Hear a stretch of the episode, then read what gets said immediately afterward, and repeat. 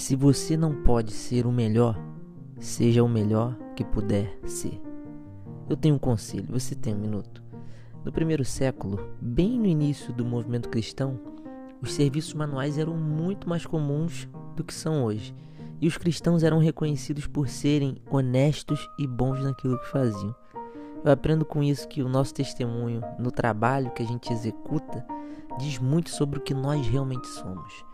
Obviamente não é possível agradar a todos, mas nossa consciência precisa estar bem resolvida no que diz respeito à honestidade, justiça, coerência e respeito ao próximo.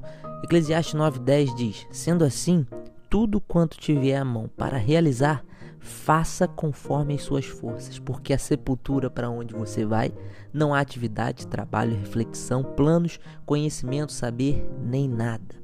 O conselho de hoje é: nesse dia que começa, essa semana que se inicia, seja o melhor que você puder ser. O melhor funcionário, a melhor pessoa, o melhor amigo, conselheiro, o melhor filho, cônjuge. Você sempre tem uma oportunidade. Então, não desperdice-a quando ela aparecer. Seja o melhor que você puder ser. Deus te abençoe.